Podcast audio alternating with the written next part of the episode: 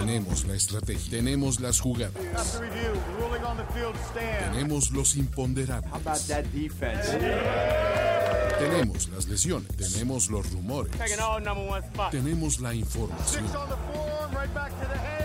tenemos la experiencia, tenemos sed de fútbol americano. Tenemos todo lo que necesitas saber semana a semana. Playbook, Playbook de primero y diez. El análisis previo más profundo de la NFL con nuestro profesional grupo de expertos Luis Obregón, Jorge Tinajero y Antonio Sempere. Playbook, ¿tenemos tu atención?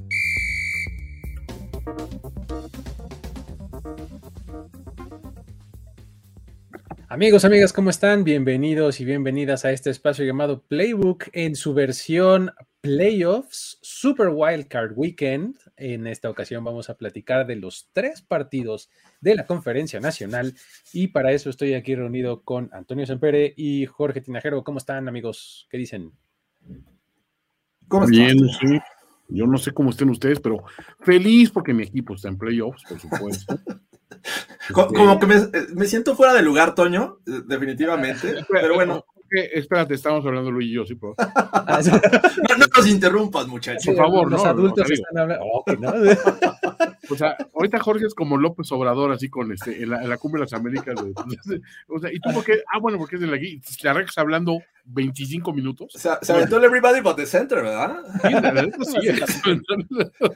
y al final, ay, mis amigos. Sí, y el otro, bueno, pues no, ya no pudo hablar, ¿verdad? Pero pues bueno, es un honor estar invitado aquí a, los 15 años de la, de la señora. No, pues, muy feliz, muy feliz de estar aquí con toda la gente de Playbook, que es una audiencia súper chida, y este, pues con ustedes, y pues contigo, Luigi, que estás en playoffs también, y George, pues siempre habrá otros años, güey. O sea, piensa en eso. tranquilo, Qué tristeza, cara. Muy bien, pues bueno, eh, antes de, comenzar con todo lo que eh, acontecerá en la conferencia nacional, en la primera ronda, que es la de comodines en estos playoffs 2022-2023, les quiero recordar, o bueno, mejor dicho, mencionar que tenemos nuestra liga de Super Bowl Challenge ya activa, ya armada, una cosa en la que ustedes tendrían que estar participando y dando clic en el link que está en la descripción del video, en los comentarios y demás, nada más tienen que registrarse tratar de predecir todo el bracket, ¿no? O sea, decir gana este, gana este, gana este, hasta el campeón del Super Bowl. Lo bonito y lo que hace que esto sea como mucho más factible es que cada semana uno puede ir reacomodando sus picks, ¿no? O sea, ya me equivoqué en estos, ah, bueno, pues reacomodo los de la próxima semana y luego los de la próxima y así, y tienen multiplicadores de acuerdo a las rondas como van avanzando, y entonces el que tiene más puntos es el que gana. Si participan en nuestra liga, van a ganarse premios específicos de la liga de primero y diez. Ahora, en general, en el Super Bowl Challenge hay premios grandotes de NFL y demás, y el primer premio general, así, el que haga más puntos de todos, se lleva un viaje doble al draft en Kansas City en 2023. o sea, con un barbecue, algo así, ¿no? Me imagino. Estaría buenísimo, ¿no? Entonces, ya lo saben, participen, denle clic ahí a ese link y este, con eso, eh, pues ahí van a estar viendo cómo están nuestros brackets, cómo están los de ustedes y van a poder llevarse esos buenos premios. ¿Sale? Con eso, ahora sí, vamos a comenzar. A comenzar con em, el análisis de estos tres partidos que nos trae la Conferencia Nacional. Tenemos tres partidos que uno de ellos es divisional, el San Francisco contra Seattle es divisional. Los otros dos tienen sus particularidades porque eh, en uno de ellos tenemos a dos head coaches eh, novatos, o sea, en su primer año de head coaching. Si metemos a Tampa Bay, pues también tenemos a un head coach debutante o en su primer año con el equipo. Entonces hay tres de seis head coaches en esta ronda, en su primer año, ¿no? Entonces, vamos a estar viendo estos, eh, a estos seis equipos intentar conseguir la primera victoria en esta semana de Wildcard para conseguir el Super Bowl. Solamente 11 11 equipos en la era del Super Bowl han comenzado ganando en la ronda de Wildcard y han ganado el Super Bowl. No, han llegado al Super Bowl, perdón. 11. Y 6 de ellos lo han ganado. ¿Vale? Entonces, ahí están esos pequeños datitos. Vámonos a arrancar con el primero de estos duelos que nos trae. Vamos a empezar por el divisional, ¿no? Porque pues además es el sábado, 3.30 de la tarde, Seattle Seahawks, metiéndose poco por la puerta trasera a los playoffs con ayuda de Detroit y demás. Eh, llega a enfrentar a los San Francisco 49ers sábado 3.30 de la tarde. Eh, hablando de debutantes, aquí tenemos dos corebacks debutantes en playoffs, ¿no? Brock Purdy porque es novato, pero Gino Smith tiene ya un montón de tiempo en la liga. Llegó en 2013, me parece, a la liga y apenas 10 años después este, está jugando su primer partido de playoffs. Eh, ¿Cómo ven este, este duelo, amigos? ¿Qué dicen? Ay, yo toda la semana creo que he estado escuchando, desde que se anunció el duelo de agua, se bien los Seahawks y le tienen la, tomada la medida a los hijos. ¿Y qué tal que la sopilota le hace la mala obra? ¿Y qué tal que Gino Smith? ¿Y qué tal que Brock Purdy da su, su primer juego de novatito y sus primeros errores garrafales en el peor momento de su vida? les voy a decir, la verdad, de aquí a que se acabe esta temporada, cualquier juego de novato que de Brock Purdy es el peor momento. O sea, Sí, es ahorita porque está llegando con una racha de 10 juegos ganados, con la defensiva número uno, indiscutible en, múltiples categorías este, estadísticas aparte. O sea, y está llegando con todo lo, bueno, digamos, y de alguna manera dices, bueno, y, y, del otro lado, pues, ¿qué tenemos? Bueno, tenemos un equipo que todos dábamos como, como el peor de la división y que de alguna manera sorprende, sorprende con un manejo interesante del de, el personal que tenían a, su disposición y de una estrategia pues que le funcionó, digamos, a, los discípulos de la Sopilota, ¿no? Entonces, si sumas eso al histórico que te dice que Seattle en los últimos 25, 30 enfrentamientos lleva una clara ventaja sobre San Francisco, sí está ese argumento de decir, no, pues Aguas está muy cañón y un juego divisional. Es muy difícil ganarle un rival divisional tres veces consecutivas en el año, lo cual ocurriría en esta ocasión si San Francisco se impone. O sea, esa es la parte donde la gente que quiere ver el vaso medio lleno de, parte de Seattle se tiene que apoyar con toda lógica, ¿no? O sea, aparte, o sea, es una cosa que estadísticamente te, te valida. La realidad es que cuando analizas, bueno, pues cómo estaban esas cuestiones, este, sí, o sea, yo definitivamente no solo estoy esperando que se atragante con su chicle, estoy esperando que un balón errante le rompa la nariz una vez más. O sea, sí, sí, sí le deseo mal a este equipo. O sea, es, mi rival divisional. Hace rato Mariana este, Morales estaba preguntando eh, si accederías a trabajar en la NFL, pero que fuera para tu equipo más odiado. Uh. claro que sí. O sea, definitivamente sí. O sea, a ver, pero estás trabajando en la NFL, es un trabajo soñado ya, Exacto. por definición. Pero aparte, si es tu equipo más odiado, imagínate que para tus adentros todo lo que es decir, güey, o sea, los puedo ver perder así, up close and personal. O sea, cuando pierden, puedo notar el dolor así desde, desde, el, desde el locker, puedo ver todas sus debilidades. Y después, cuando haga yo un trabajo fenomenal, porque soy un güey muy profesional, me voy con otro equipo a decirle, miren, mi equipo más odiado del mundo son los Seattle Seahawks. Y vean el trabajo que hice para esos güeyes a los que odiaba. Ahora imagínate para una franquicia que amo. O sea, igual, es un ganar-ganar. Pero honestamente, o sea, en, el, en, el, en ese momento el papel, ese argumento de si nos pueden ganar, a ver, cualquier equipo le puede ganar a cualquier equipo en cualquier situación, más en una situación de playoffs, pero, ojo, cualquier situación que diga eh, los Seahawks estadísticamente o en este renglón son superiores a los Niners, yo todos los pongo en duda, absolutamente todos, incluyendo equipos especiales. Te convertirías en ese meme de la señora que está triste y atrás así. Contentándose. ¿no? Sí. Carcajeándose. Sí, me imagino. Ya, ya, te vi, Toño. Pero bueno, este.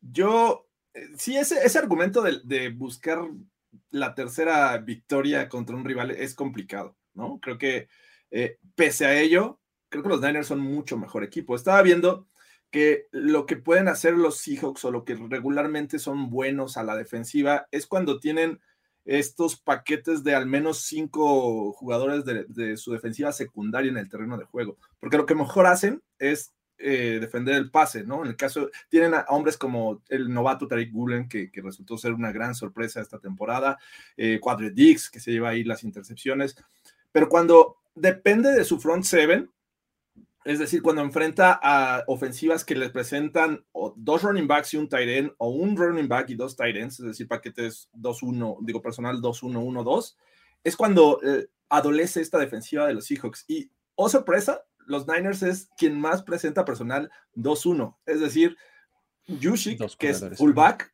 y eh, le agregas a Christian McCaffrey, o ya le puedes agregar también a esta ecuación a Elijah Mitchell, ¿no? Y, y tu Tyrant, que regularmente es George Kittle, que ha despertado de, este inicio de temporada que decíamos, está muy, muy, este, eh, no es el, el, George Kittle que regularmente conocíamos, ¿no? Este dominante, sí, sí bloquea y suele hacer un buen trabajo, pero en cuestión de, eh, ataque aéreo me parece que le estaba faltando. Y las últimas semanas ha sido brutal en cuanto a producción. Así es que creo que es, es un tema bien complicado para los Seahawks en esta cuestión de la defensiva. Ahora también estaba viendo que estos Niners, desde que trajeron a Christian McCaffrey, la, la, producción o el ataque terrestre aumentó en cuestión de efectividad y eso es algo que, que lo, lo, hacen y además lo hacen ver diferente a este, a este sistema ofensivo que, lo que nos tenía acostumbrado Kyle Shanahan, ¿no? Con el undrafted running back, este, ser exitoso, me parece aquí no, y tienes un plus en el, ataque aéreo, que es muy bueno McCaffrey saliendo por, por pase, entonces si ve un juego bien disparejo, va a ser en, San Francisco y, y por ahí nos podemos todavía clavar en el tema de Brock Purdy, ¿no?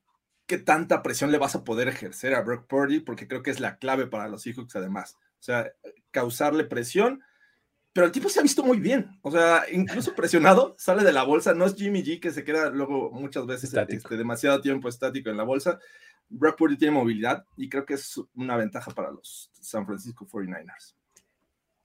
El asunto es que cuando, cuando uno quiere utilizar el argumento de no, este, eh, espérate, rival divisional y aguas y no sé qué, este, pues se acuerda de lo que es San Francisco y dice, uy, este, pues sí está complicado, ¿no? O sea, para, para los Seahawks, este, porque el, ataque de, los Freeners es súper versátil, ¿no? O sea, eh, puede hacerte daño de muchas formas.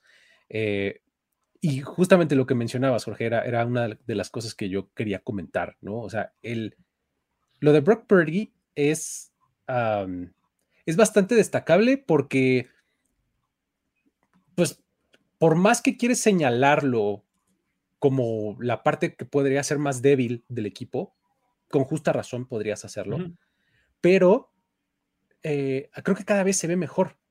O sea, tú ves los pases que está lanzando, las decisiones que está tomando, la precisión de sus pases, la colocación que tienen del balón, y es muy buena cada vez es mejor y cada vez se siente un poquito más cómodo en este sistema ofensivo, ¿no? Entonces, con más comando del de, ataque, ¿no? Entonces, eh, ¿está lejos de ser perfecto? Pues sí, pero creo que no es este... Eh, o sea, todavía no vemos que sea la causa, pues, de, este, de una derrota de los 49ers, ¿no? O sea, pues, si quieres ponerte exquisito, probablemente sea e, el punto que quieran atacar los Seahawks, ¿no? Pero, ¿cómo? O sea, si es compresión, la verdad es que hemos visto que la, frontal de Seattle no se caracteriza por presionar al coreback. O sea, como dices, Jorge, o ellos lo que hacen es mandar mucha gente atrás, poblar las zonas y hacer que los corebacks tomen decisiones equivocadas o, de, esconder coberturas o algo por el estilo. Y ese es el, éxito de Seattle, ¿no? Este, entonces, pues, vamos, o sea, eso en cuanto a la ofensiva. Ahora, volteemos la moneda, Toño. ¿Qué va a pasar con Gino Comeback Player of the Year cuando este Fred Warner y, compañía le estén haciendo la vida imposible con a Kenneth Walker y a DK Metcalf y demás? O sea, mal, mal, tampoco está la ofensiva de Seattle, ¿no? Pero cuando ves a la defensiva de San Francisco, ojo, ¿no? Sí, o sea, es una defensiva que, bueno, ya vimos que una ofensiva competente como la de los Raiders le puede hacer esta, esta defensiva. Sí, ahora, después de ese juego vino un ajuste y ya notas que hay otros paquetes de cobertura, que hay este, una reacción mucho, mucho más rápida a decir, ah, pues ahorita tenemos que meter 8 en la caja a huevo, sí o sí, y aquí tenemos que reaccionar de esta manera. O sea, creo que hay digamos que a Demico Ryans como que se le estaba llevando muy a gusto y de repente dijo, ay, güey, o sea, sí tengo que chambear un poquito en esta situación porque sí, sí nos están, nos estamos haciendo un poco predecibles. Y es normal, cuando tienes jugadores que son muy dominantes, el caso de Nick Bosa o un Fred Warner, como estás diciendo, o de, jugadores como Greenlaw y, este, y, los, los este, y los dos Ward, y bueno, sin mencionar a Tufanga Forever, este, creo que realmente tienes que emplearte un, o sea, a fondo, no tienes que dejar las cosas a la suerte, ¿no? Pero por otra parte dices, ok, ya que tienes esa, esa situación armada, también tienes la facilidad de crear cosas específicas para atacar a Gino Smith. Gino Smith creo que lo que más le juega en contra es que viene de una gran temporada, pero hay muchísima información respecto a cómo es Gino Smith y cómo reacciona Gino Smith ante la adversidad y sabes cómo generar esa adversidad. O sea, si es, es factible, tienes una manera, una baraja muy completa para hacer un scouting de Gino Smith y decir, mira, este güey, o sea, cuando está así, le manda este pasa a su ala cerrada. Sus checkdowns vienen en estas situaciones. Este, aquí manda, suele mandar este screen passes. O sea, hay mucha información al respecto. Con Purdy, como que cada semana se tiene que reescribir un poco esa información porque realmente se ha venido dando juegos distintos. En algunos juegos se apoyó más en, rollouts y en, este, y, en, y en depender nada más de abrir el juego con play actions y de repente tener la oportunidad del pase. En otros juegos se volvió más hasta, de, hasta un pocket passer hasta cierto punto. Y otra cosa interesante de Purdy es que es un güey que pues, yo creo que eso es como también síntoma de quién eres, de ser un Mr. Irrelevant. O sea, la caga y enseguida, o sea, como que memoria corta y, vuelve a intentar el otro pase largo y todo eso, y ese le sale. Entonces dices, pues no sé si es síntoma de juventud o decir, güey, yo ya gané. O sea, yo en el que estoy, yo ya voy de gane. Sabe que está jugando con dinero de la casa, ¿no? Sí, cosa que a otros, a otros corebacks, quizá con más experiencia y con más peso de expectativas detrás de sí, sí les puede pegar mucho más. O sea, si este juego lo pierde Purdy, por, por decir algo así, a nadie tendría por qué extrañarle. O sea, es un coreback novato enfrentando el primer desafío impresionantemente eh, valioso de su vida. Y si lo pierdes, dices, bueno, lo perdiste, ¿no? O sea, digo, le ha pasado a mejores novatos que él. Aquí la cuestión es que dices, ¿cómo vas a propiciar que eso pase? Esa es la parte donde creo que la mayor fortaleza para mí de Seahawks eh, sigue siendo su, su coach. O sea, su coach sigue siendo alguien que sabe sabe emplear muy bien lo que digo, el material que tiene a su, a su alcance y sacarle el máximo jugo posible. Y del otro lado de San Francisco, pues si tuvieras que analizar debilidades, pues ¿con quién te vas? Con Robbie Gould, quizá, o sea, que ha, fallado un par de, de, goles de campo en situaciones aparentemente fáciles. Pues sí, pero tiene un historial muy bueno, Robbie Gould, a final de cuentas, es un güey generalmente bastante seguro. no tiene una pierna de 58 yardas, pero pues es un güey que 50 yarditas sí te puede dar una situación de emergencia, ¿no? Eh, pues por lo que nos, nos pasaba de repente en equipos especiales, ¿no? Pues en este caso, pues sí tienes un jugador que es bastante seguro y explosivo, ¿no? Y de repente lo incorporan al, al juego este, terrestre y también te responde o como, como receptor. El juego terrestre, pues aparte, si está regresando Divo Samuel, que supuestamente ya está prácticamente en, en recuperación, pues, o sea, es otra arma más, pero ¿cómo la quieres utilizar? ¿La quieres utilizar por tierra? Va, ¿la quieres utilizar nada más por ahí, nada más, como un decoy, nada más? No, no importa, o sea, tienes muchas pinches variantes.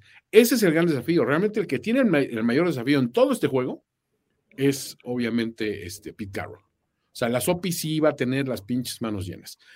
Ojo, si algo falla, esa es la situación, que puede fallar, lo voy a decir una y otra vez, no es menos especial, pero en el papel tiene que ser muy fuerte si algo falla, yo siento que puede fallar por el coach, por Shanahan. Shanahan es un güey que sí tiene esa situación de es que este coach se me atraganta, cabrón. Es que esta ventaja de 10 puntos siempre se me complica. Es que es de que. Entonces, creo que por ahí, o sea, mi punto más débil, tristemente, sigue siendo Shanahan hasta que no me demuestre lo contrario. O sea, es el caso Andy Reid con los Chiefs antes de ganar un Super Bowl. ¿Se acuerdan cómo nos reíamos de Andy Reid con los Chiefs antes de un, Super Bowl? Sí. No, pues que Andy Reid no sabe manejar el último cuarto, no sabe los últimos dos minutos del juego. Manejo el reloj. siempre era, o sea, era Andy Reid, Andy Reid. En el momento que Andy Reid ganó, dices, ay, cabrón, o sea, uy, o sea, ya. Ya, se, se, quita ese estigma automáticamente. Siento que estamos en una situación muy parecida. ¿no? Y, fíjate que, que estoy en la etapa en la que más confianza tengo en Kyle Shanahan por lo que he visto con todos estos, retos que se le han presentado en la posición de coreback. O sea, jaló el gatillo con Trey Lance, dijo, vámonos con él.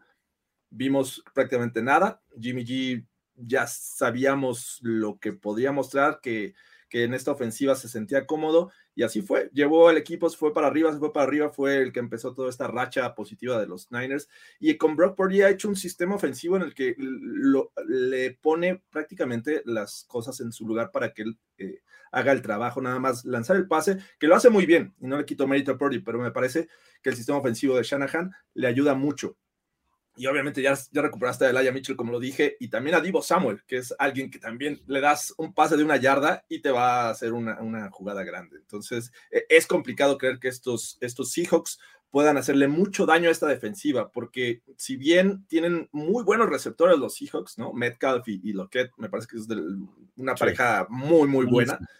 Gino Smith aprovecha mucho a sus Titans, ¿no? El caso de Disley, de Noah Fant, que llegó este año, y con ellos también suele tener mucha producción. El caso es que esta defensiva de los Niners tiene buenos safeties y tiene buenos linebackers para cubrir a cualquiera de estos Titans. Entonces, sí, yo veo muy complicada la tarea para los Seahawks.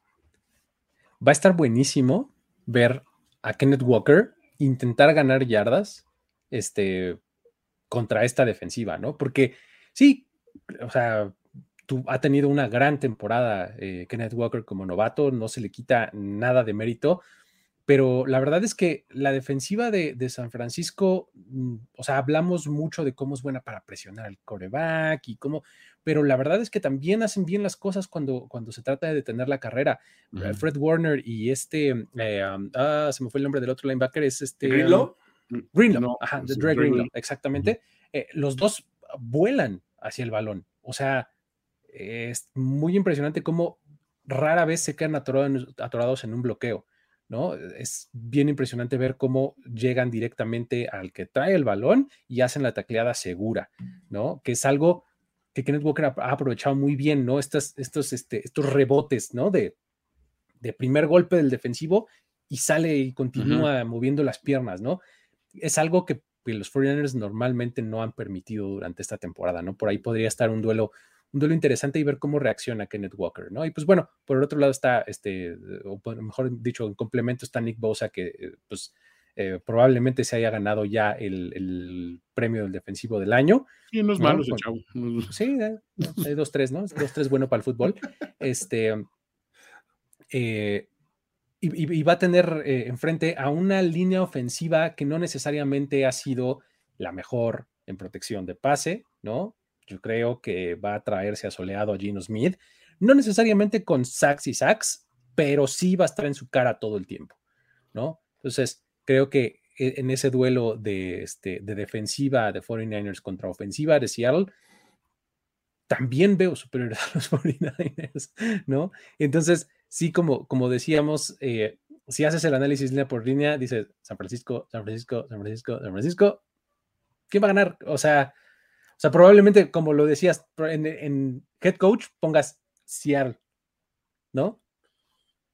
Sí, el gran mérito de, Pete Carroll es ponernos en playoffs a un equipo que pensamos que iba a ser de los últimos lugares, ¿no? Exactamente, que estábamos en agosto pensando que iba a ser el pick uno para el siguiente draft, sí. ¿no? O sea, eso me parece súper meritorio, pero bueno, eh, creo que es que Seattle ya eh, debe de sentirse contento de eso, ¿no? De, tener esta clase de temporada, ¿no? Pero bueno. Eh, um, entonces, ¿estamos eh, totalmente convencidos de que van a ganar los 49ers, amigos? Sí, ese es mi pick. Muy bien. Sí, sí, sí, creo que los Niners. Va, pues vámonos con los 49ers. Avancemos al siguiente partido. Vámonos al domingo del Super Wildcard Weekend, 3 de la tarde. A ver, partido entre los New York Giants y los Minnesota Vikings. Hard Ese, ah, no, que, este que es el partido que desenmascara a un mentiroso, ¿no? Así. Oh, ese es, muy buen take, ¿eh? ¿no? Uno de estos es un impostor. Así, ¿y quién es? ¿No? Pues sí, es cierto, no había pensado.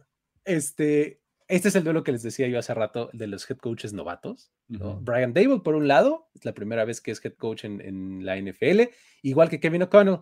Los dos eh, eh, llevan a sus respectivos equipos a los playoffs.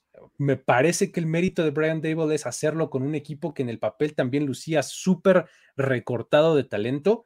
y, el, y el mérito de O'Connell en Minnesota es hacer que todas las piezas de esa ofensiva que ya existían desde hacía ah, por lo menos un par de años hicieran clic, ¿no? Este, puedes decir lo que quieras de, Minnesota, pero de que tienen una ofensiva que cuando sube el switch explota, la tienen, ¿no? Y me parece que ese es el gran mérito de Kevin O'Connell. Eh, poco las dudas están del lado defensivo del balón, a veces sí, a veces no.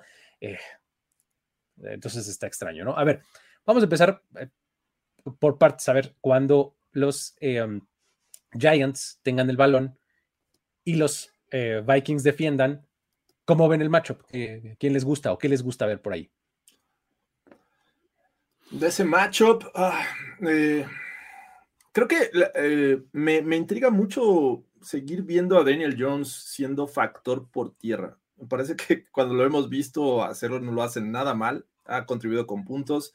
Y además lo alejas de, la posibilidad de lanzar intercepciones, que es algo bastante interesante. Y eso respaldado con un juego terrestre de, de Saquon Barkley. Me parece que, en la medida que Saquon Barkley sea el hombre que lleve el peso de esta ofensiva, me, parece que vamos a ver mejores cosas del resto del equipo, incluido Daniel Jones, que por ahí, pese a que no tienen grandes nombres en, su ataque aéreo, me parece que de repente te responden sus, sus wide receivers, ¿no? Ah, está, está impresionante el trabajo que ha hecho Brian, Dable en este, en este sector. Y a la defensiva de los Vikings, está, para mi gusto, está como en el limbo. No la considero ni muy buena, pero tampoco de las peores. Eh, hace de repente un gran trabajo y de repente roba balones, intercepta pases, de repente permite cualquier cantidad de puntos. Y bueno, en la semana 16 estos equipos se enfrentaron y estuvieron a nada de irse a tiempo extra. O sea, eh, iban 24-24 los últimos segundos por ahí una, una patada milagrosa al final, un field goal largo, y este, con eso ganaron los Vikings, pero pues estuvieron a nada de, de, este, llevarse eh, este juego a, tiempo extra. Así es que yo creo que, que aquí sí dependemos un poquito de, de Saquon Barkley en el lado de los Giants y creo que pueden ser efectivos, porque esta defensiva, repito, de repente permite puntos y de repente es muy buena. Entonces, si Saquon Barkley puede contribuir con puntos, y eso también incluye el juego aéreo, porque también es muy bueno, o sea, no hay que desestimar esta opción. Me parece que estos Giants tienen amplias posibilidades de replicar lo que vimos hace unas semanas. entonces, por ahí va el asunto yo con Saquon Barkley. Este es un equipo que tiene, o sea, le falta el, ¿cómo, ¿cómo, te diré? Sobre todo en el ataque aéreo, como el go-to guy, o sea, el güey que dices, bueno, al menos cuentan con esto, ¿no? Porque, porque su, su líder receptor es Darius Slayton, ¿no? O sea, eso no te dice mucho. Pero si analizas así los nombres que están ahí, o sea, hay, hay jugadores que en su momento los recordabas por ser güeyes de recepciones clave en situaciones muy, muy, muy, muy complicadas, que te puedan hacer una atrapada impresionante. Y lo acabamos de ver este fin de semana pasado con la que tuvo Kenny Galladay.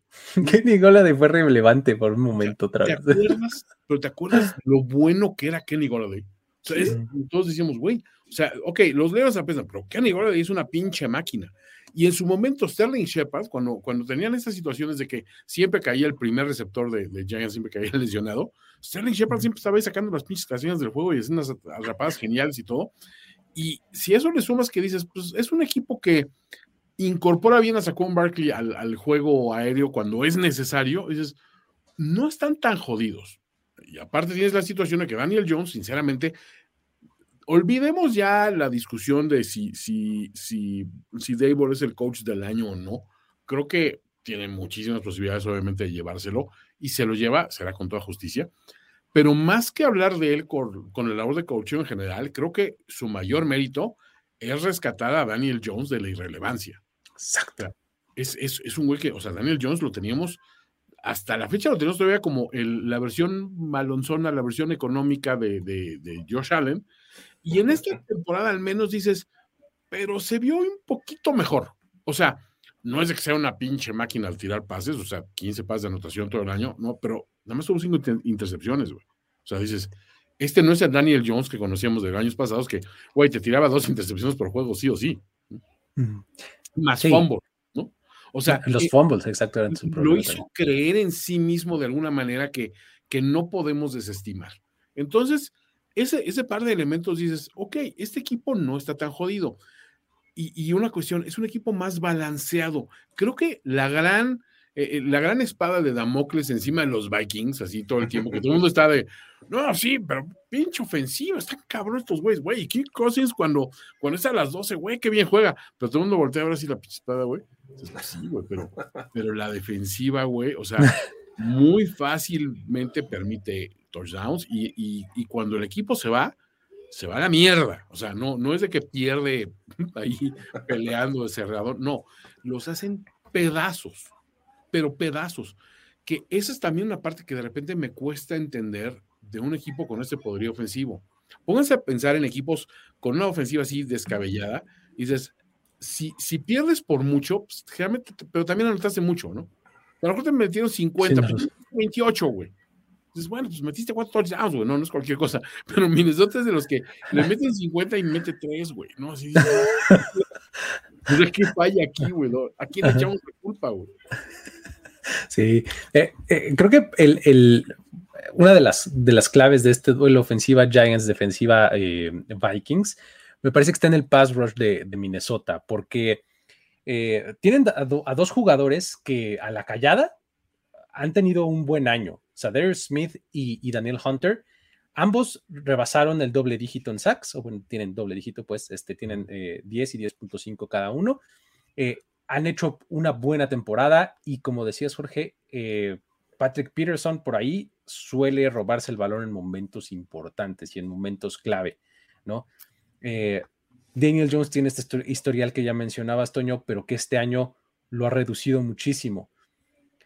Creo que con este, um, con este pass rush que es agresivo y demás este, de, de los Vikings, las piernas de Daniel Jones también van a ser una cuestión importante en el plan de juego, porque lo han sido para él. O sea, fue de los quarterbacks con más yardas terrestres en la temporada, ¿no? Rebasó las 700 eh, Daniel Jones. Entonces creo que ahí puede haber una clave, ¿no? También este, para, en, favor, o sea, que busquen favorecerse los Giants de esto, ¿no? O sea, en eh, estas jugadas de RPO, en eh, Saquon Barkley mezclando con Daniel Jones y, demás, ¿no? Porque ya lo mencionaban los dos, o sea, los receptores de los Giants, uff, o sea, tener que estar confiando en este Richie James y este Isaiah Hodgins y estas ondas, este, está complicado, ¿no? este, eh, eh, creo que eh, Saquon Barkley y Daniel Jones a la ofensiva tienen que cargar al equipo sí o sí. Y, cuando tienes estas oportunidades de establecer el juego terrestre, de dominar a tu rival de esa manera, obligas a que el otro equipo tenga que responderte muy rápido. Pueden los Vikings, pero ahorita entramos a esa parte, ¿no? Eh, entonces, creo que por ahí está este, eh, mi análisis y el, como que los puntos importantes. Pass rush de los Vikings, juego terrestre de los Giants. Ahora sí, volteemos la moneda. Ataque de los Vikings contra la defensiva de los Giants. Aquí eh, ya hablábamos de las estrellas, del superpoder que tienen los, este, los Vikings de anotar mucho y rápido, pero pues nomás cuando están de buenas, parece, o algo así, ¿no? Y de repente una defensiva de los Giants que también ha hecho muy bien las cosas, ¿no? Este, que, que tiene, eh, que, es certera, ¿no? Que no es espectacular, pero que, pero que mantiene siempre a su equipo en el juego, ¿no? ¿Cómo lo, cómo lo ven? Híjole, eh, es que por dónde empiezas a, alabar el ataque de los Vikings. Sea, es súper completo. O sea, tienes receptores, tienes. Y, entre ellos el que pues, está en la discusión sobre si es el mejor de la liga o no. Y que incluso no se habló de él, pues digo, él, tiene que ser el jugador ofensivo del año, o sea, o el, incluso le mencionó como MVP, ¿no? En algún momento. O sea, es, es un argumento. O sea, Cousins sí hay una mejoría de él palpable esta temporada, o sea, con respecto a temporadas anteriores, o sea, se ve mejor. Sigue siendo esa cuestión de, bueno, pero Cousins en prime time y todo lo demás. Pero juego terrestre, pues no tienes broncas, tienes ala cerrada, o sea, el equipo está muy completo. O sea, hasta sus receptores segundos y terceros son receptores muy, muy sólidos. O sea, algunos fueron dominantes en su momento y ahora, pues simplemente son complementos de alguien extremadamente dominante y tienes una línea que pues, sabe abrir espacios y sabe proteger a su coreback, ¿no? O sea, en, ese sentido, creo que no hay mucho que discutirle. Eh, no sé, O sea, el, tema del pateador, a lo mejor dices, bueno, pues es que yo, sea, pero es, es, un, es un pateador que tiene pierna, definitivamente. De que le ha fallado en algunos momentos clave, pues sí, también no lo puedes negar, pero sigue siendo esta ofensiva algo para cuadrarse. Ahí sí no le puedes exigir mucho más de lo que ya ha demostrado que tiene.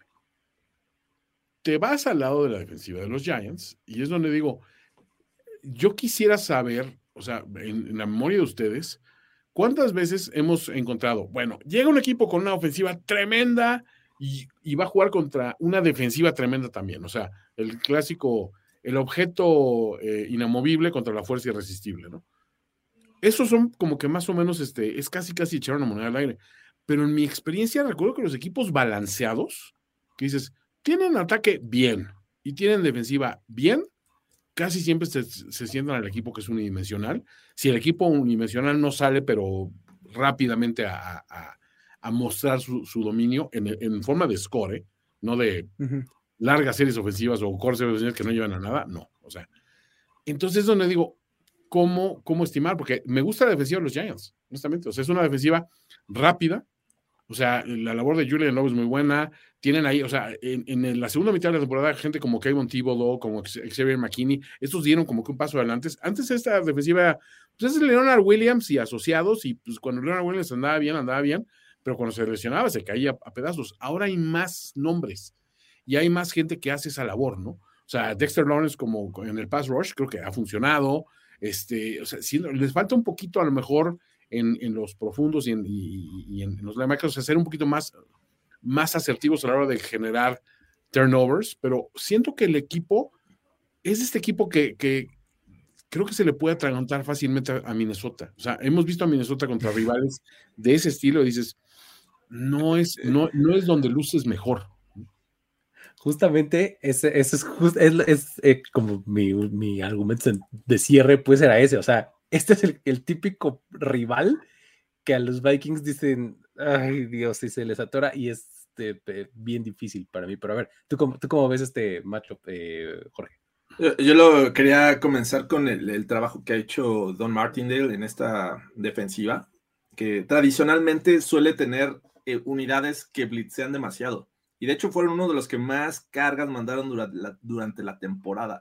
¿Y esto qué implica? Que en ocasiones tienes que jugar con un safety atrás, en cover 1, o a veces con ninguno. Le encantan las coberturas hombre a hombre. El tema es que tienes a Justin Jefferson. Exactamente, eso Justin Jefferson es lo que más desea. ¿Y saben cuál fue el juego el que menos cargas envió en toda la temporada? Contra los Vikings. O sea, tuvo que mandar o, dos safeties o coberturas de zona. O sea, porque, pues obviamente un Justin Jefferson ponerlo hombre a hombre es un suicidio no lo puedes hacer. Entonces, e, en ese partido justamente lo que hizo es, ok, vamos a olvidarnos un poquito de, mi agresividad y vamos a tratar de depender de la presión que puedan ejercer el front seven. Eh, o los cuatro linieros que están este, en ese momento. Y eso me parece que es la clave. Hace rato lo hablabas de, la, presión de los Vikings. Creo que también la, la, presión de los Giants tiene que ser clave sin necesidad de blitzear. O sea, y bueno, ya hablaba Antonio de Thibodeau, creo que es alguien que podría ser ahí factor para que tengas más hombres, tratando de, defender esos espacios en donde Justin Jefferson es efectivo. O sea, poner hombres justamente donde veas y, estudies muy bien a Justin Jefferson, sus rutas de poste al centro, sus rutas largas, sus este, fades, etcétera, etcétera. Creo que esa es la clave para mí, ser efectivo con tu, con tu línea defensiva para presionar a Kirk Cousins, provocarle eh, errores y, bueno, tener hombres suficientes, porque además, dime, ¿qué cornerback tú tienes en el radar de los Giants como para enfrentar a... O sea, no nada más es Justin Jefferson. El partido pasado le lanzó creo que 14 veces a Justin Jefferson y otras 14 a TJ Hawkinson. Ah, o sea, es que exacto. o sea, está cañón y agrégale a Dan Thielen y agrégale a este Osborne. O sea, no está fácil. Creo que va a ser interesante. No, lo, no digo que va a ser fácil, pero va a ser muy interesante ver cómo maneja esta defensiva Martin para este juego. Sí, va a ser, va a ser bastante interesante. Creo que eh, este escenario en donde tienes a Thibodeau, a Jadon Smith, a, Ciso Yulari, todos mm. en, momentos eh, diferentes y en diferentes posiciones y, alineaciones para cargar al, este, al coreback, va a ser interesante por eso, porque la línea ofensiva de los, eh, de los Vikings ha dejado un poquito que desear, ¿no? Pero no está del todo mal, pues le ha permitido a Kirk Cousins sus dos segundos, ¿no? Para encontrar a su receptor, ¿no? Este, pero me parece que con jugadores como, por ejemplo, Thibodeau me parece que dio un progreso tremendo en las últimas semanas de la temporada, ¿no? Entonces, creo que un matchup ahí interesante va a ser él, ¿no? Y complementado por Oyulari, que desde la temporada pasada está jugando muy bien. O sea, va a ser bien interesante. Ahora, si ese pass rush no llega, me parece que están fritos, fritos por completo.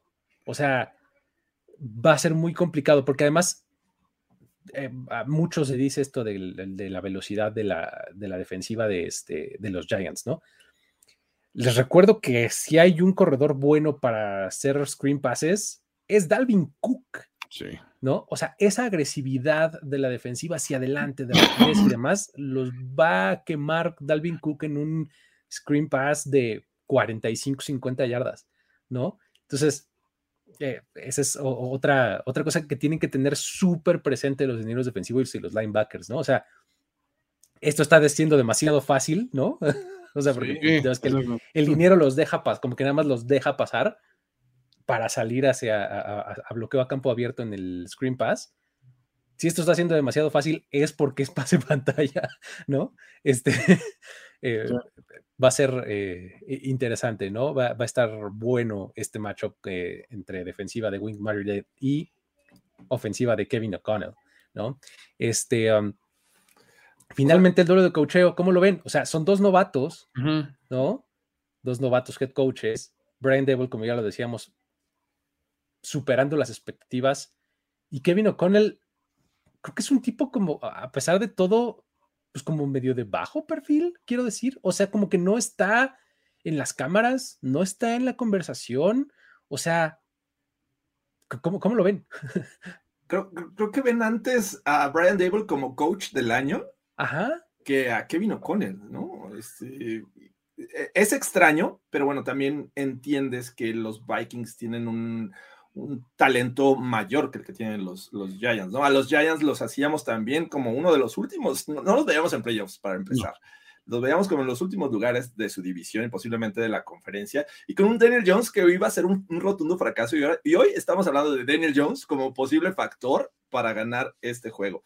Entonces creo que el mérito lo tiene Brian Dable, sin duda, pero también se supo cobijar con todo este, este staff de cocheo, porque le han ayudado. Kevin O'Connell, pues también tiene staff de cocheo, pero me parece que le creemos mucho menos a los Vikings, pese a que van a ser locales y, y, que tienen todo este talento alrededor. O sea, han sufrido cualquier cantidad de ocasiones en la temporada y han rescatado victorias no puedes depender tanto de eso y me imagino que en playoffs mucho menos. O sea, es, un tema complejo. Por eso creo que Brian Dable, eh, que, y que incluso en algún momento ya cercano al final de la, temporada regular veíamos a estos Giants ya fuera de playoffs y vino ese juego clave contra los Commanders que ya habían empatado y todos decíamos, ya, los Commanders les van a ganar vinieron y ganaron. Y me parece que fue una de las victorias clave en donde de verdad Brian Dable se lleva las palmas en ese juego. Y bueno, ahí están en playoffs. Por eso yo creo que Brian Dable lleva la ventaja.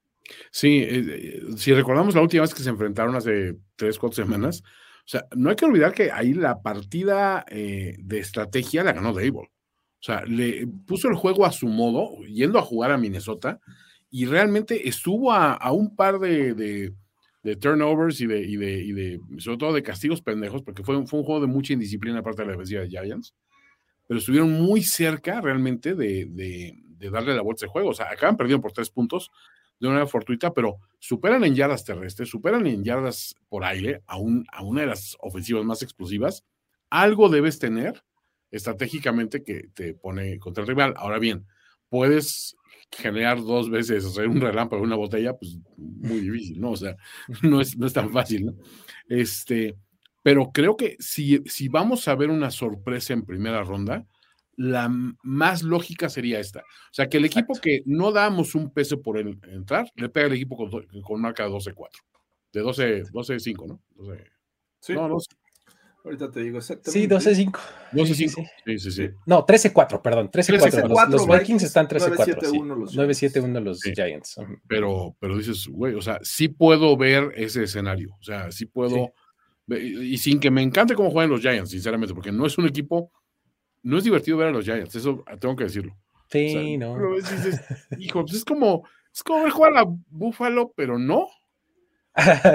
es el juego con todos con los titulares que menos te atrae en esta ronda de wildcard. O sea, porque otros pueden decir, ah, es que no va a jugar tal, no va a jugar Tua, etcétera, etcétera. Pero este va a jugar Daniel Jones, va a jugar Kirk Cousins, van a jugar las estrellas y es el que menos te llama la atención. Sí, y ahí te va, o sea, poniendo así hablando de la NFC East, o sea, es más divertido ver jugar a Cervecín que a Daniel Jones.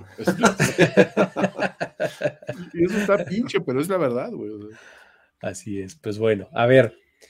Entonces, ¿nos vamos a animar a ir por un visitante con los Giants o vamos a decir Vikings? ¿Qué dicen?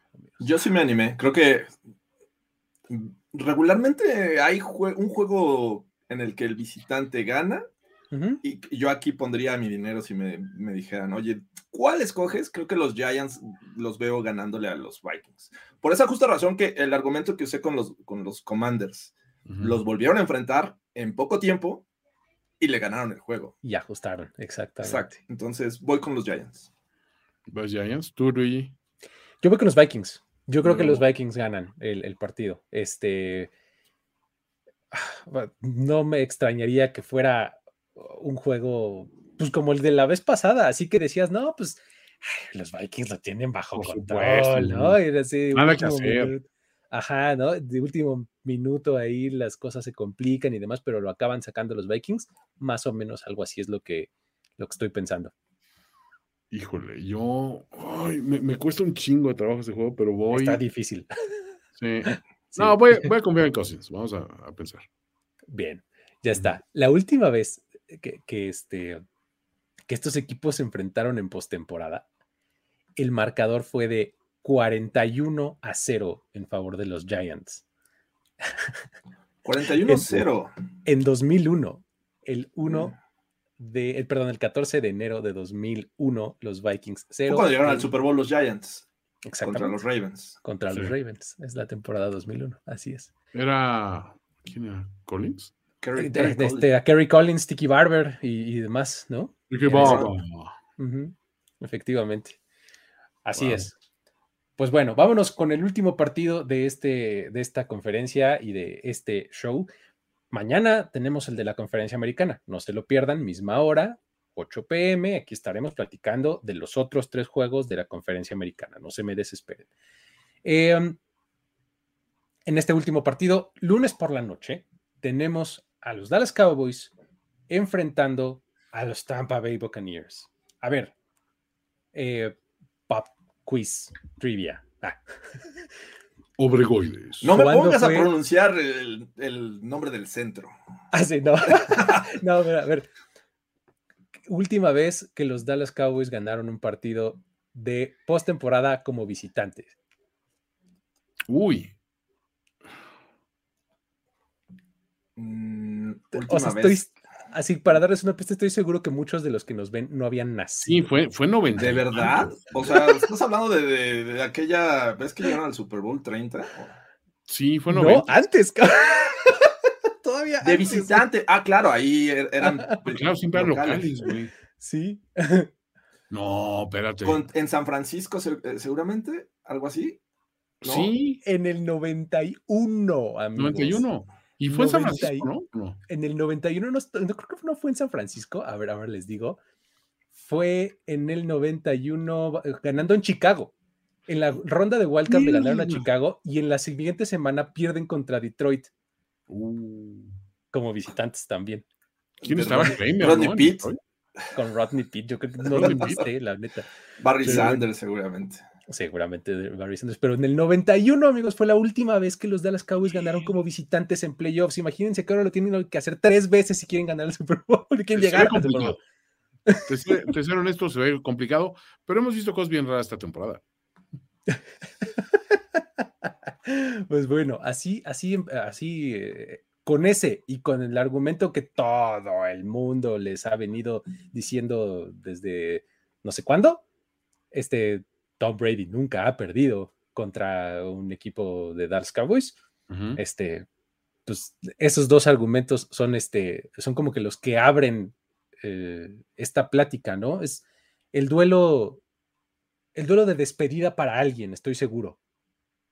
Pero no para McCarthy.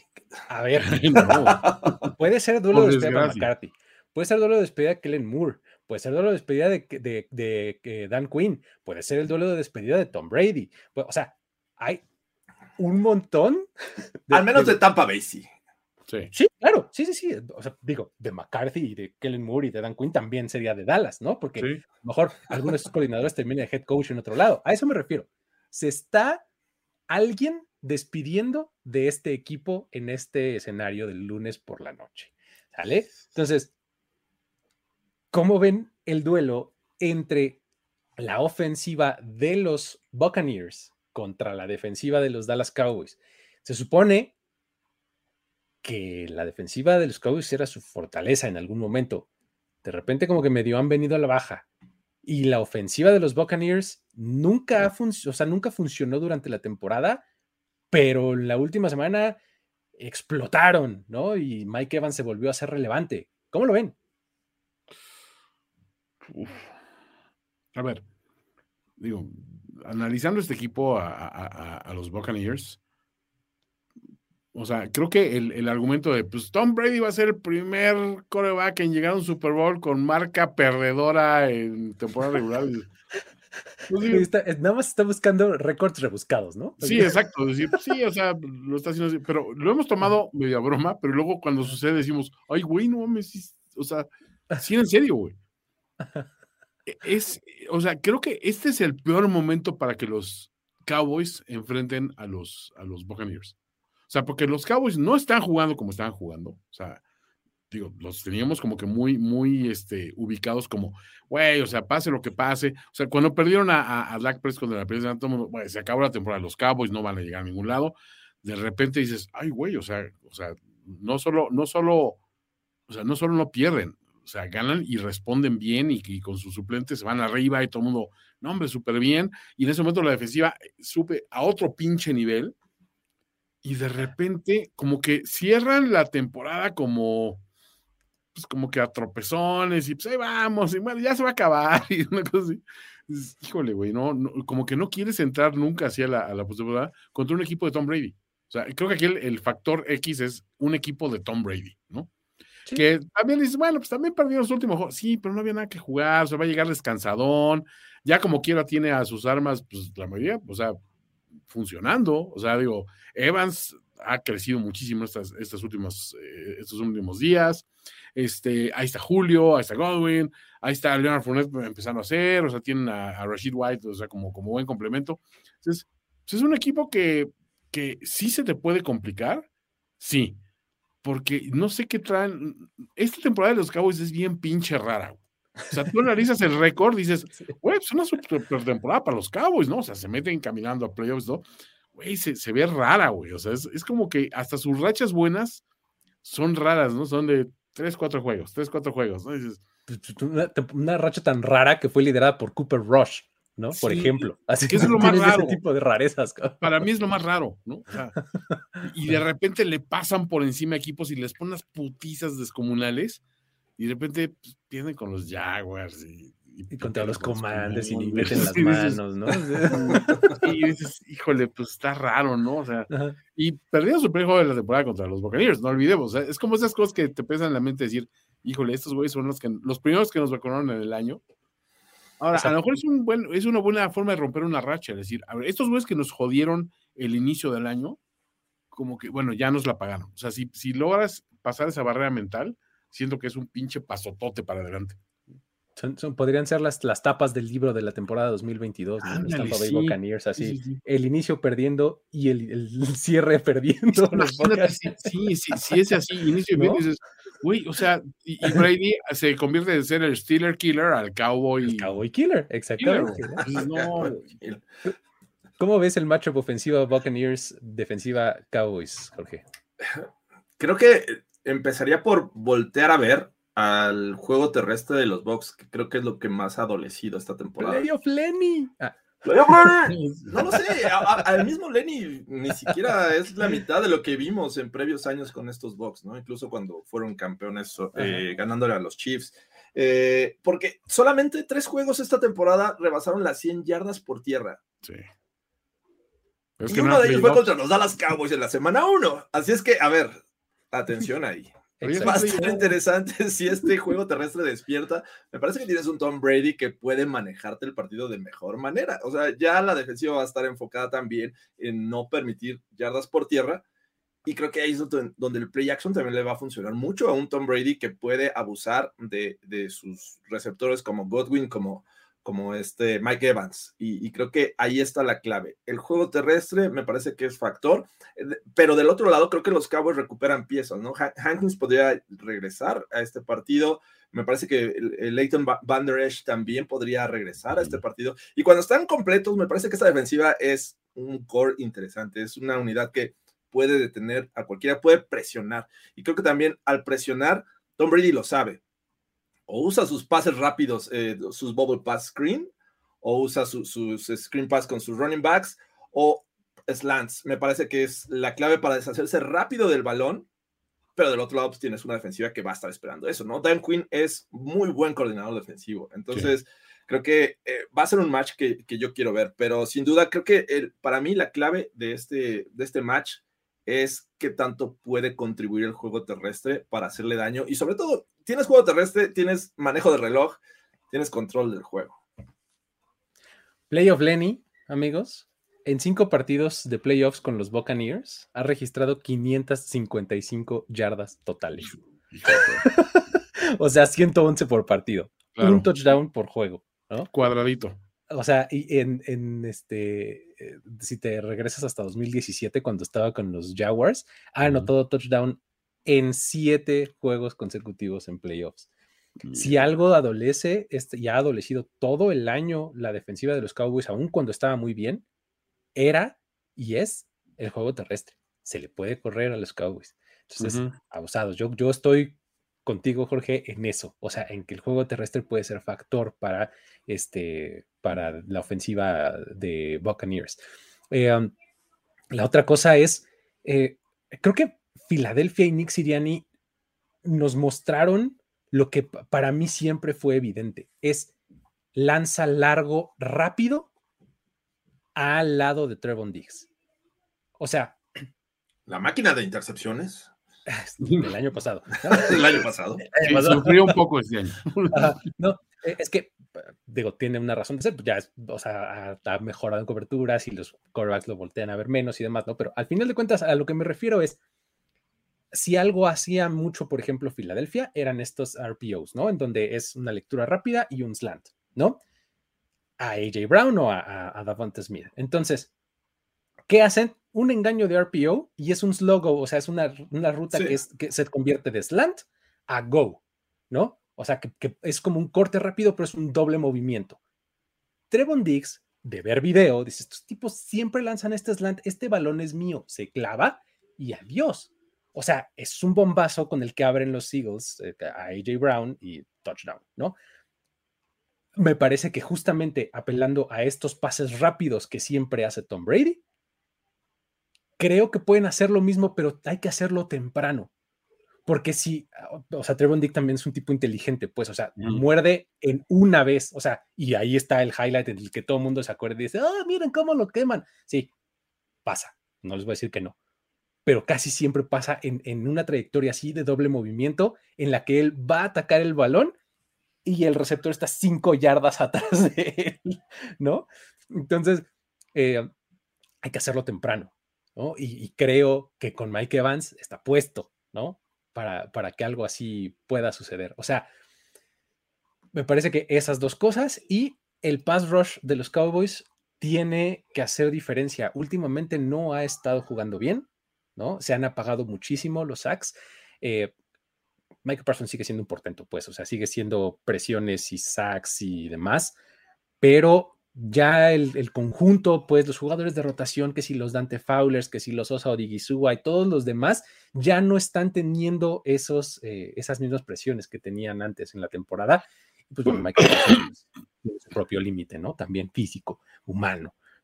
Entonces, estas son las tres cosas que yo veo como la defensiva de los Cowboys que tienen que eh, eh, mejorar o, ponerles atención, ¿no? detener el juego terrestre me parece que es una, y me parece que es la primordial, ¿no? Así está. Ahora, del otro lado, ¿qué pasa cuando los Cowboys vayan a tener el balón y esté dentro la defensiva de los Buccaneers? ¿Cómo lo ven ahí?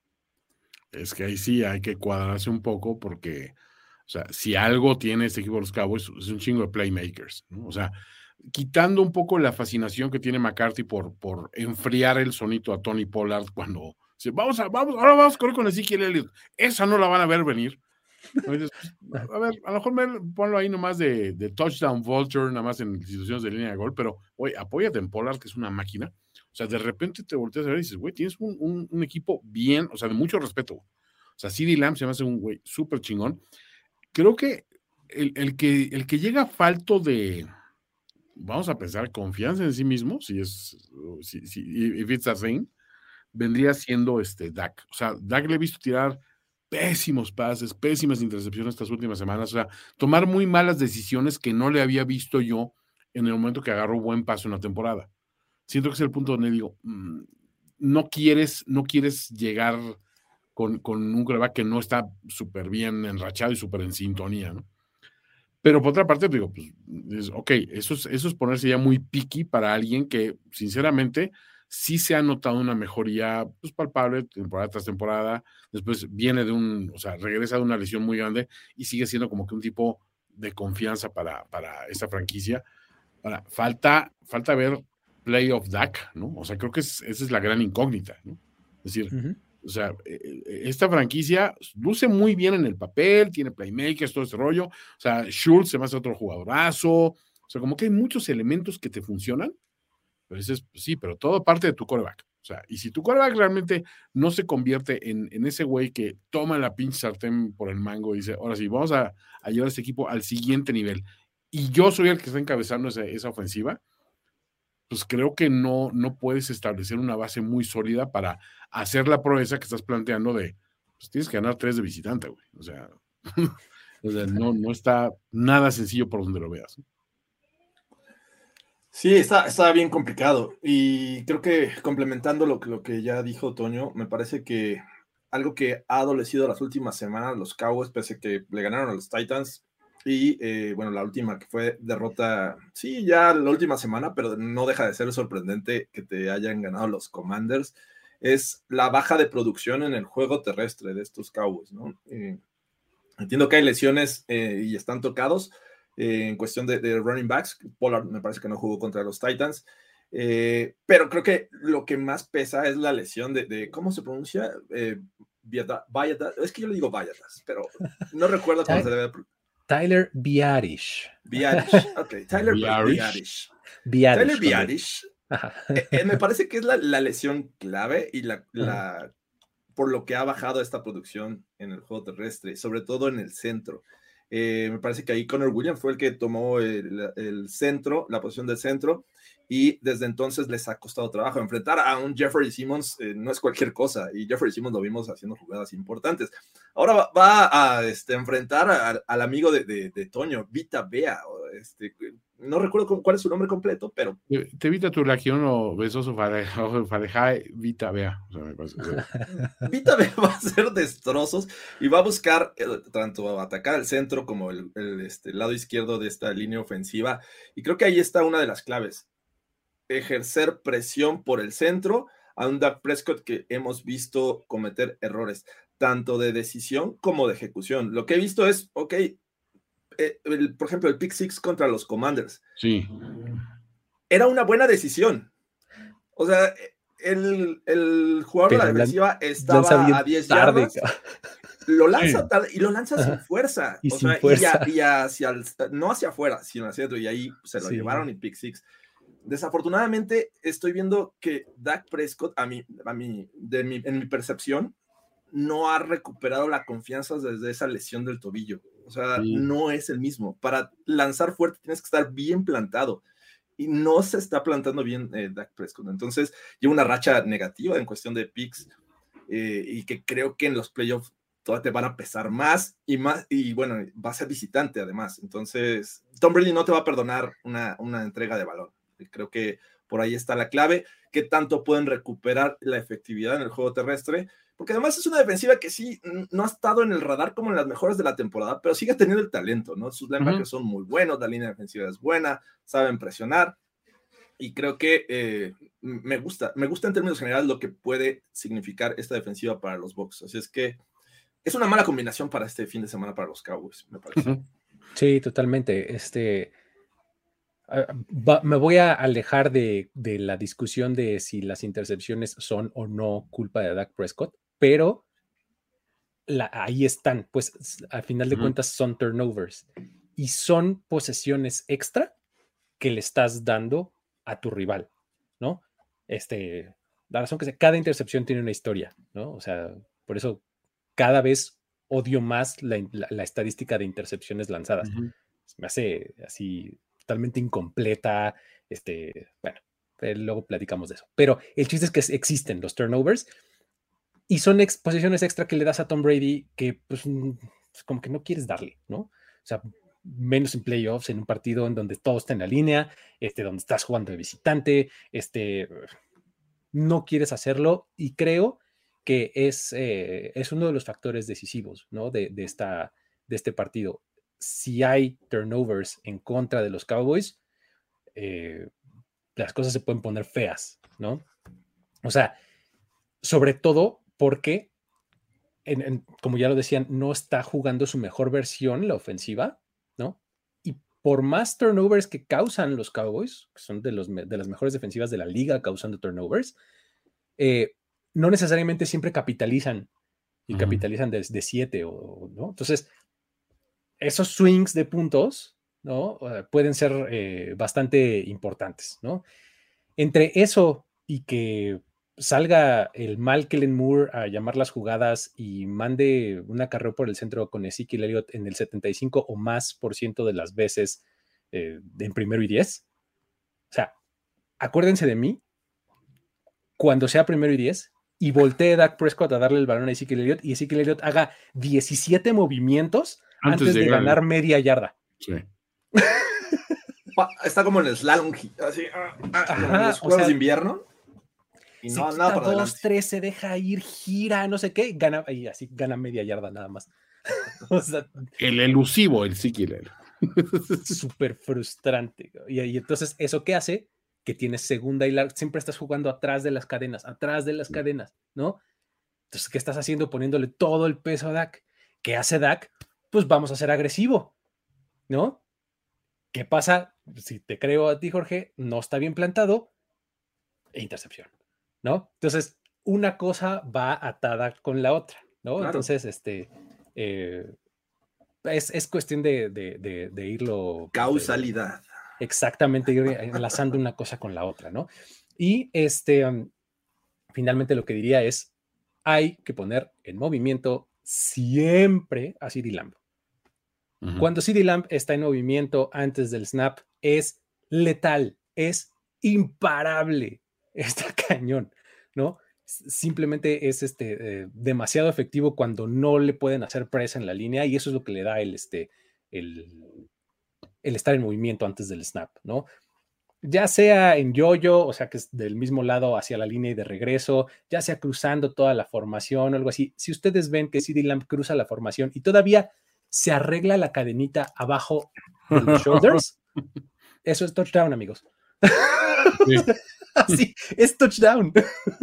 Porque todavía agarra así, se mete la cadenita y recepción espectacular, touchdown. Entonces, este, hay que ponerlo en movimiento y darle el balón de alguna manera, como ustedes quieran, a Tony Pollard. Ahora pónganle timestamp de una hora, ocho minutos a este video y mándenle ese link a Mike McCarthy, por favor. O sea, para que alguien le explique que esto, esto es una cosa real. O sea, esto, sucede. Y yo creo que él no se ha dado cuenta o no se quiere dar cuenta o quiere inventar algo así muy chistoso de, no, güey, lo que no están esperando es que revivamos a T.Y. Hilton una vez. No, no, no, güey, o sea, no te compliques, güey. O sea, no está tan complicado. O sea, es, es CD Lamb en movimiento, güey. Ya. Sí. Pasen el tip si son fans de los Cowboys. Yo sé que le quieren mandar ranitas y todo, pero mándenle eso. Está muy cañón. Pero bueno, Ahora, finalmente, ¿en quién confían más o eh, de quién desconfían menos? ¿De Todd Bowles o de Mike McCarthy? Ah, ah, creo que esa es la forma de, plantear la pregunta, Luis. ¿De eh, quién desconfían menos? ¿De quién desconfiar menos? Híjole. O sea, a ver, vamos a, vamos a pensar que en, un universo justo estamos prácticamente hablando del mismo coach, menos una diferencia de Pantone. ¿Quién es el, quién es el whisperer de ese coach? O sea, en el caso de, de, McCarthy, pues, su whisperer es Jerry Jones. O sea, no, tenemos que hacer esto, ¿no? Sí, jefe, ¿no? O sea, en el caso al menos de, de, de, Buccaneers, pues creo que es Bruce Arians, ¿no?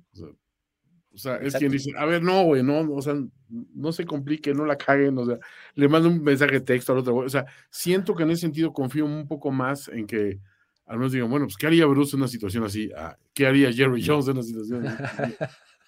O sea, Jerry Jones, despedirme, ¿no? ¿Qué, ¿Qué, voy a hacer para que no me despida? Voy a hacer algo que él haría, ¿no? Pues esa no es la, la motivación correcta. O sea, en ese sentido, confío ligeramente más en el, en el coaching staff de, de incluso en Leftwich y todo, en el coaching staff de, de Buccaneers. Es que lo platicábamos eh, en alguno, creo que la semana pasada, ¿no, Luis? Cuando Tom Brady está en la necesidad de anotar puntos y que le dejan ya, a ver, es tu ofensiva, haz lo que quieras.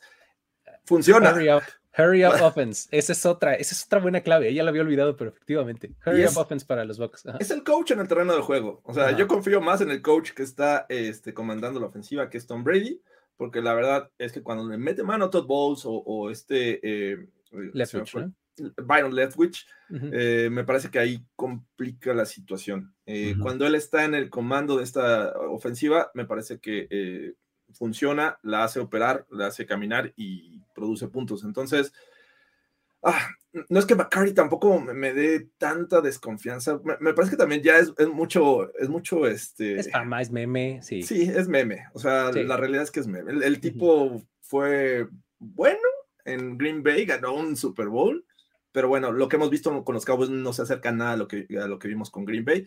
Bueno, también implican muchos factores adicionales, como los jugadores, etcétera.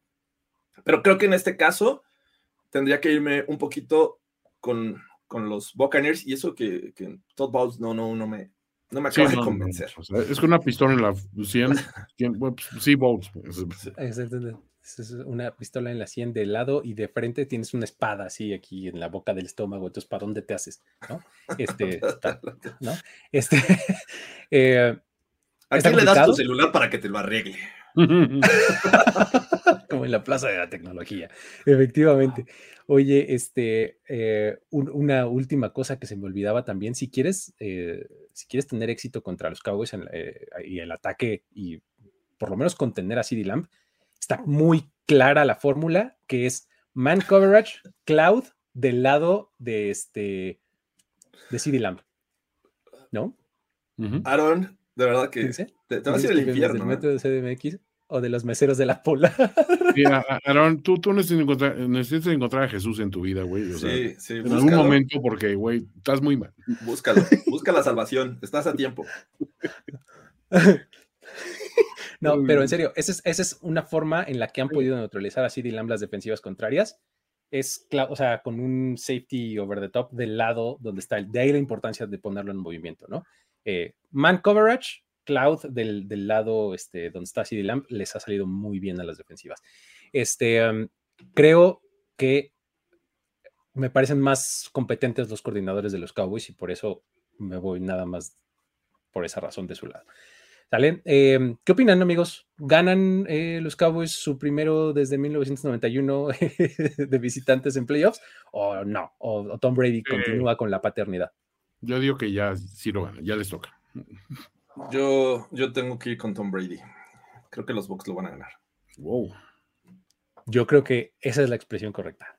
Tom Brady lo gana al final. O sea, los Cowboys una vez más perdiendo el juego en el último minuto del último cuarto. Es, así es como lo veo. Pero bueno. Muy bien. Con eso, amigos, llegamos al final de esta emisión de Playbook. Ya saben que el día de mañana vamos a hablar de los tres partidos de la conferencia americana y ahora que hemos hecho el análisis de la conferencia nacional, pueden ir llenando su bracket de ese lado, por lo menos, ¿no? Con, utilicen aquí los argumentos que les dimos, ¿no?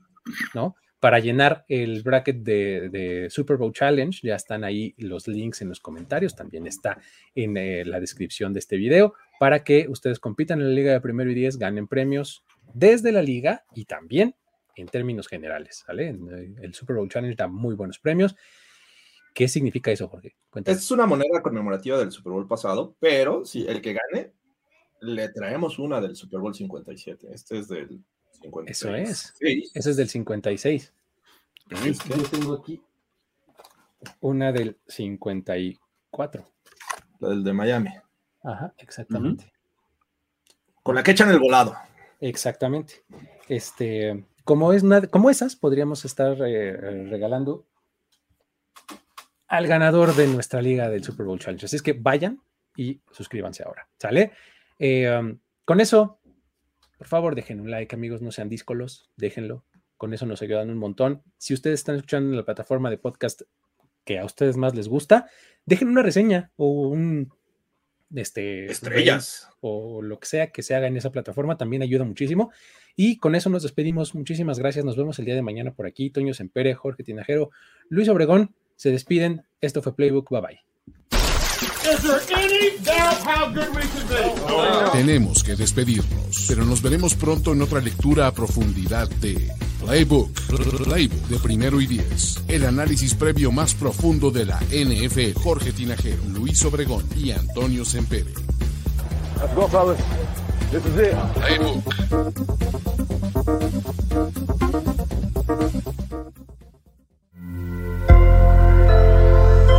With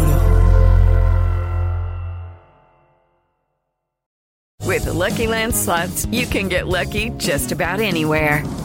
This is your captain speaking. Uh, we've got clear runway and the weather's fine, but we're just going to circle up here a while and uh, get lucky. No, no, nothing like that. It's just these cash prizes add up quick. So I suggest you sit back, keep your tray table upright, and start getting lucky. Play for free at LuckyLandSlots.com. Are you feeling lucky? No purchase necessary. Void where prohibited by law. 18 plus terms and conditions apply. See website for details.